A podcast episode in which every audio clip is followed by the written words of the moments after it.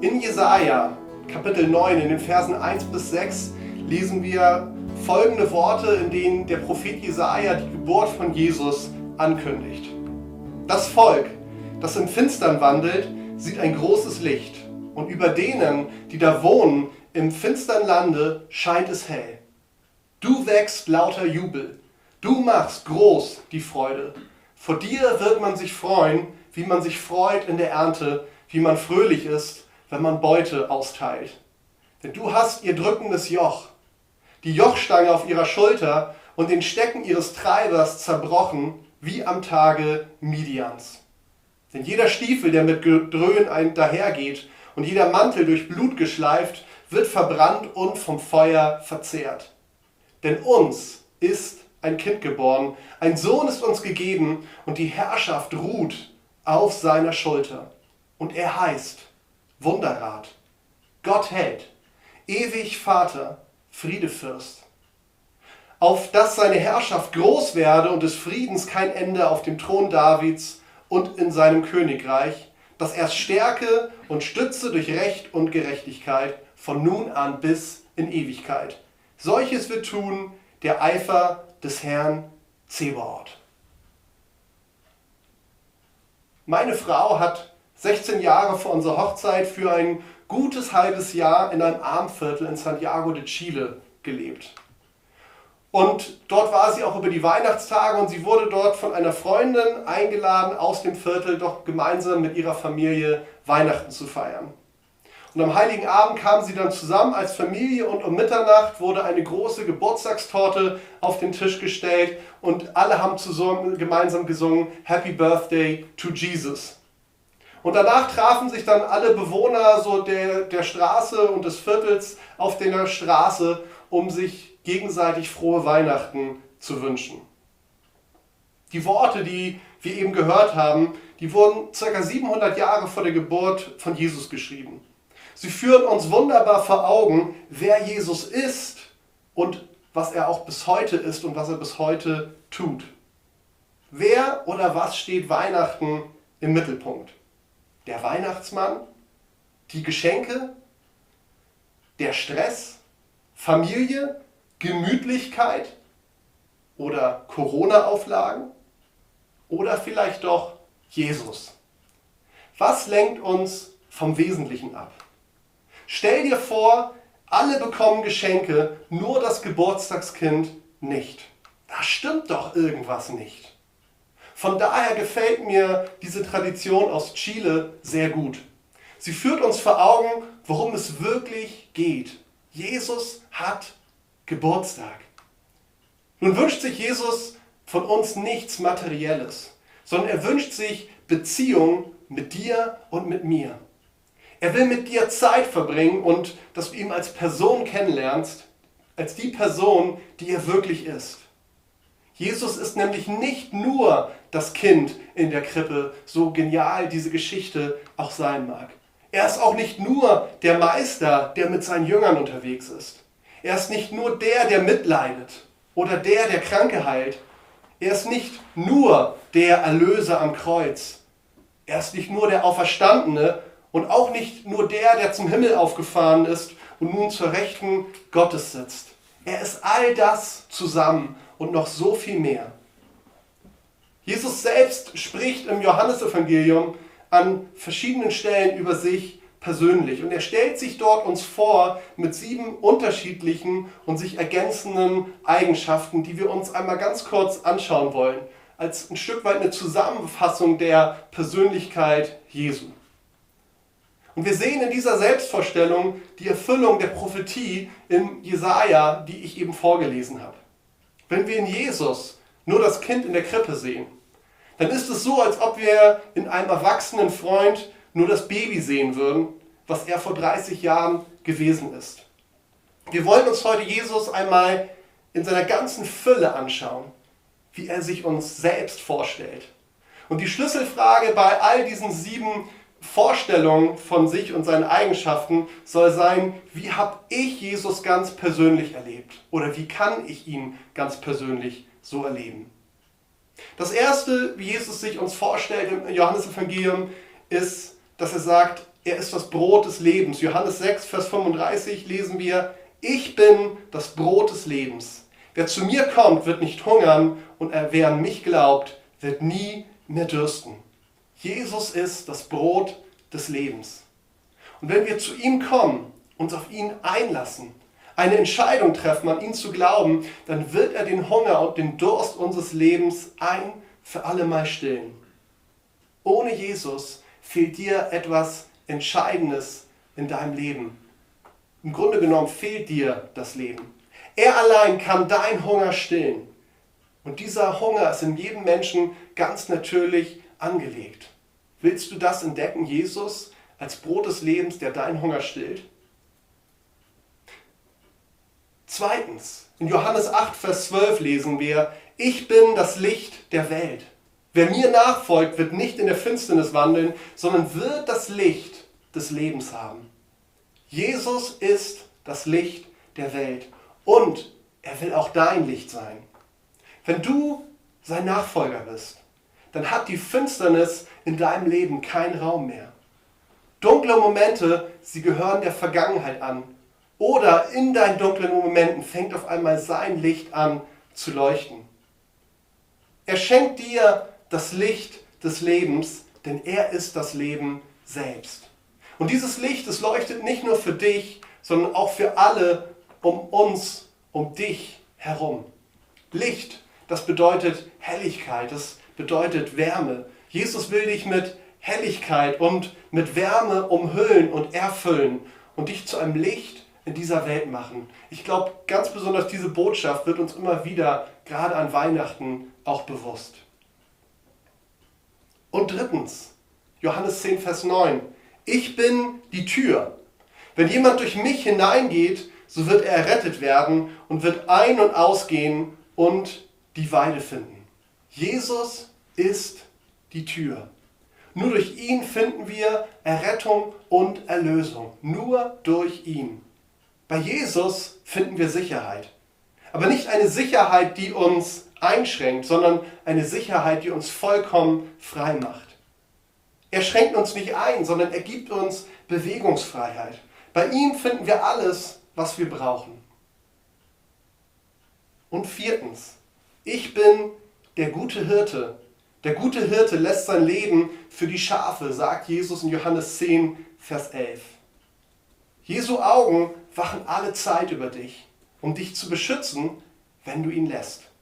Jesus ist nicht nur theoretisch bereit für dich bis zum Äußersten zu gehen, sondern er hat sein Leben für dich gegeben. Er starb den qualvollsten Tod, den man sich nur vorstellen kann, und er tat dies allein aus Liebe. Er geht dir hinterher, auch wenn du deine eigenen Wege gehst. Er gibt dich niemals auf. Er ist der gute Hirte und er will dein guter Hirte sein. Und fünftens, Johannes 11, Vers 25. Ich bin die Auferstehung und das Leben. Wer an mich glaubt, wird leben, auch wenn er gestorben ist. Jesus ist glücklicherweise nicht im Tod geblieben, sagt uns die Bibel, sondern er ist auferstanden. Das andere große Fest der Christenheit, das Osterfest. Das Leben mit ihm war so viel stärker, als der Tod es jemals hätte sein können. Aber er ist nicht nur auferstanden, sondern er ist selber die Auferstehung und das Leben. Mit Jesus hat unser Leben nicht nur eine diesseitige Perspektive, sondern eine ewige. Ich glaube, gerade in den Zeiten, in denen wir leben, kann uns das nochmal eine ganz neue Perspektive geben und einen ganz neuen Trost uns schenken. Er will nicht nur Leben, Licht, Sicherheit, Freude und Versorgung in dieser Welt schenken, sondern er will mit dir zusammen all das in der Ewigkeit genießen. Da fängt es erst richtig an.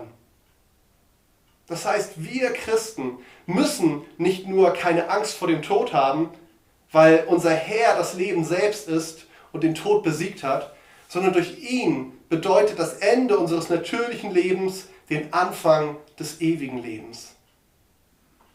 Sechstens, Johannes 14, Vers 6. Ich bin der Weg, die Wahrheit und das Leben. Niemand kommt zum Vater als nur durch mich. Es ist leicht in unserer Zeit zu vermuten bei all dem, was wir hören und all dem, was wir lesen können und sehen können, dass es den einen Weg zu Gott und die eine Wahrheit gar nicht gibt. Aber wer Jesus nachfolgt, wer sich darauf einlässt, der wird erkennen, der erlebt, dass er sehr wohl der Weg, die Wahrheit und das Leben ist. Er ist der einzige Weg zum Vater. Das hat er vor 2000 Jahren gesagt und das gilt bis heute. Ohne ihn ist Gemeinschaft mit Gott nicht möglich. Und dieser Plan, die Gemeinschaft zu Gott wiederherzustellen, dieser Plan begann genau an diesem ersten Weihnachtsfest vor gut 2000 Jahren. Die Menschen, die versuchen und haben versucht, auf vielen Wegen Gott zu erreichen. Doch am Ende müssen wir feststellen, der einzige Weg zu Gott, es funktioniert allein durch Jesus. Und wir kommen zum siebten und letzten Punkt, wie Jesus sich uns selbst vorstellt im Johannesevangelium. Johannes 15, Vers 1. Ich bin der wahre Weinstock und mein Vater ist der Weingärtner. Und wenn wir die Verse, die danach kommen, weiterlesen, dann stellen wir fest, dass es darum geht, dass nur in der Verbindung zu Jesus echtes Leben möglich ist. Er ist der Weinstock und wir sind die Reben. Wir hängen an ihm und ziehen unser Leben aus ihm. Nur durch ihn können wir Frucht bringen. Unser Leben wird durch ihn sinnvoll. Und getrennt von ihm können wir gar nichts tun. Auf jeden Fall nichts, was Sinn ergibt. Es reicht also nicht, eine einmalige Entscheidung oder Begegnung mit ihm zu haben, sondern wir müssen beständig mit ihm in Verbindung stehen, wie die Rebe, die am Weinstock hängt und nicht von, ihr, von ihm getrennt werden darf. Und dadurch wachsen wir, dadurch bringen wir Frucht. Aber, und auch davon spricht Jesus in diesen Versen, das bedeutet auch, dass wir an der einen oder anderen Stelle unseres Lebens beschnitten werden müssen. Gott liebt uns so, wie wir sind. Wir dürfen zu ihm kommen, so wie wir sind, aber er lässt uns nicht so, wie wir sind. Jesus nachzufolgen, das bedeutet Charakterschule. Und das können manchmal auch schmerzhafte Prozesse sein. Und ich glaube, gerade in diesem Corona-Jahr erleben wir auch als Gemeinde ganz konkret, was es bedeutet, beschnitten zu werden. Persönlich, aber auch als Gemeinschaft. Doch in all diesen Dingen steht er uns mit seiner liebevollen Art zur Seite und im Endeffekt wird dadurch mehr Frucht hervorgebracht. Unser Leben wird immer sinnvoller. Ich möchte gern zum Schluss kommen. Das war nur ein ganz kurzer Einblick, wie fantastisch und vielseitig Jesus ist. Die Bibel zählt noch viel mehr auf über ihn, was man über ihn sagen könnte. Und allein diese sieben Punkte, man könnte über jeden einzelnen eine lange Predigt machen. Ich habe es einfach mal ganz kurz und komprimiert gemacht für diese Weihnachtsbotschaft. Du kannst Jesus nur auf diese Weise kennenlernen, wie ich es eben erzählt habe, und diese Dinge erleben, wenn du eine persönliche Entscheidung für ihn triffst. Und wir sehen in der Bibel, dass schon bei seiner Geburt es Menschen gab, die ihn ablehnten oder die ihn sogar töten wollten, weil sie sich durch ihn bedroht fühlten. Aber es gab auch Menschen, und das war eine ganze Menge, aus ganz unterschiedlichen Schichten mit ganz unterschiedlichen Hintergründen, die erkannten, dass er der Sohn Gottes und der Retter dieser Welt ist. Und sie konnten gar nicht anders bei all dieser Herrlichkeit, als ihn anzubeten. Wenn du ihm bereits nachfolgst, dann ruft dir ganz neu ins Gedächtnis, wie wunderbar er ist und was er alles für dich getan hat. Du hast allen Grund zur Freude, lebe in dieser Freude. Uns ist ein Kind geboren. Das gilt damals wie heute. Doch dieses Baby, das ist kein kleines Baby geblieben, er ist so viel mehr, er will so viel mehr für dich sein. Er möchte dein Brot, dein Licht, deine Tür, dein Hirte, deine Auferstehung und dein Leben, dein Weg, deine Wahrheit und Leben und er möchte auch dein wahrer Weinstock sein. Möchtest du ihn so kennenlernen? Möchtest du ihn so erleben? An seinem Geburtstag macht er sich selbst dir zum Geschenk. Nimmst du es an? Packst du es aus? Er wartet auf dich. Ich möchte mit uns beten. Jesus, ich danke dir dafür, dass du hier bist. Jesus, wir feiern an diesem heiligen Abend, feiern wir deinen Geburtstag und den Weihnachtstagen. Jesus, ich danke dir dafür, dass du auf diese Welt gekommen bist. Nicht um irgendwie eine schöne Geschichte zu produzieren über die wir noch viele tausend Jahre danach sprechen können. Sondern du bist auf diese Welt gekommen, auch auf diese fantastische Art und Weise, um zu zeigen, wie groß und wie herrlich Gott ist, wie sehr wir geliebt sind, was er alles bereit ist aufzugeben und zu riskieren, um uns zu gewinnen. Und ich danke dir, dass deswegen auch gerade diese Weihnachtszeit nochmal eine Zeit ganz neu ist, wo wir erkennen dürfen, wie sehr wir geliebt sind durch dich, wie groß und wunderbar du bist, wie einzigartig deine Wege sind. Ich möchte dich für mich ganz persönlich bitten und für jeden, der jetzt gerade zuschaut, auch wenn es vielleicht schon nach den Weihnachtstagen ist, dass du uns eine ganz persönliche Offenbarung schenkst, wie wunderbar du bist. Dass du so viel mehr für uns sein möchtest als eine nette Botschaft an ein paar Tagen im Jahr, vielleicht auch an einem Sonntag in der Woche, sondern du willst uns in unserem ganzen Leben begleiten. Du möchtest alles für uns sein. Du machst dich uns selbst zum Geschenk. Und ich möchte dich bitten, für mich persönlich und für jeden Einzelnen, der jetzt gerade das sieht, dass du uns hilfst, dass wir dieses Geschenk annehmen, dass auch wenn wir vielleicht das Gefühl haben, wir sind gar nicht würdig, wir haben es nicht verdient, das stimmt, es ist Gnade, dass wir trotzdem dieses Geschenk der Gnade in Empfang nehmen und dass wir es nicht einfach nur in der Ecke stehen lassen, uns darüber freuen, darüber sprechen, sondern dass wir es auspacken und darin leben. Und ich danke dir dafür, dass aus diesem Leben alles andere hervorgeht, alles Gute und Wunderbare, was du für uns bereithältst. Amen. Ich wünsche euch schöne Weihnachtstage oder wie gesagt, wenn ihr es danach schaut, einfach auf jeden Fall auch einen schönen Tag. Ich weise euch nochmal auf unsere Website hin, www.kielerleuchtturm.de. Da findet ihr Infos zu unserer Gemeinde, da findet ihr Termine, zum Beispiel am 2. Januar werden wir unseren nächsten Gottesdienst in der Petruskirche haben. Dazu müsst ihr euch anmelden bei unserem Gemeindesekretär info.kielerleuchtturm.de. Darüber erreicht ihr ihn, aber auch diese Infos findet ihr auf der Website.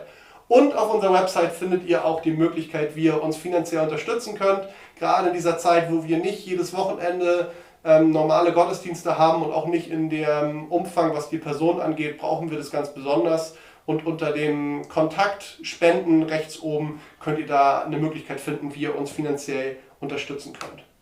Ich wünsche euch Gottes Segen, ich wünsche euch richtig schöne und gesegnete Weihnachtstage, einen schönen Übergang ins neue Jahr, dass ihr richtig gut durchstarten könnt in 2021. Und ich bin sicher, bei allen Herausforderungen hat Gott für uns und für dich und mich im neuen Jahr richtig viel Gutes und einen großen Segen bereit.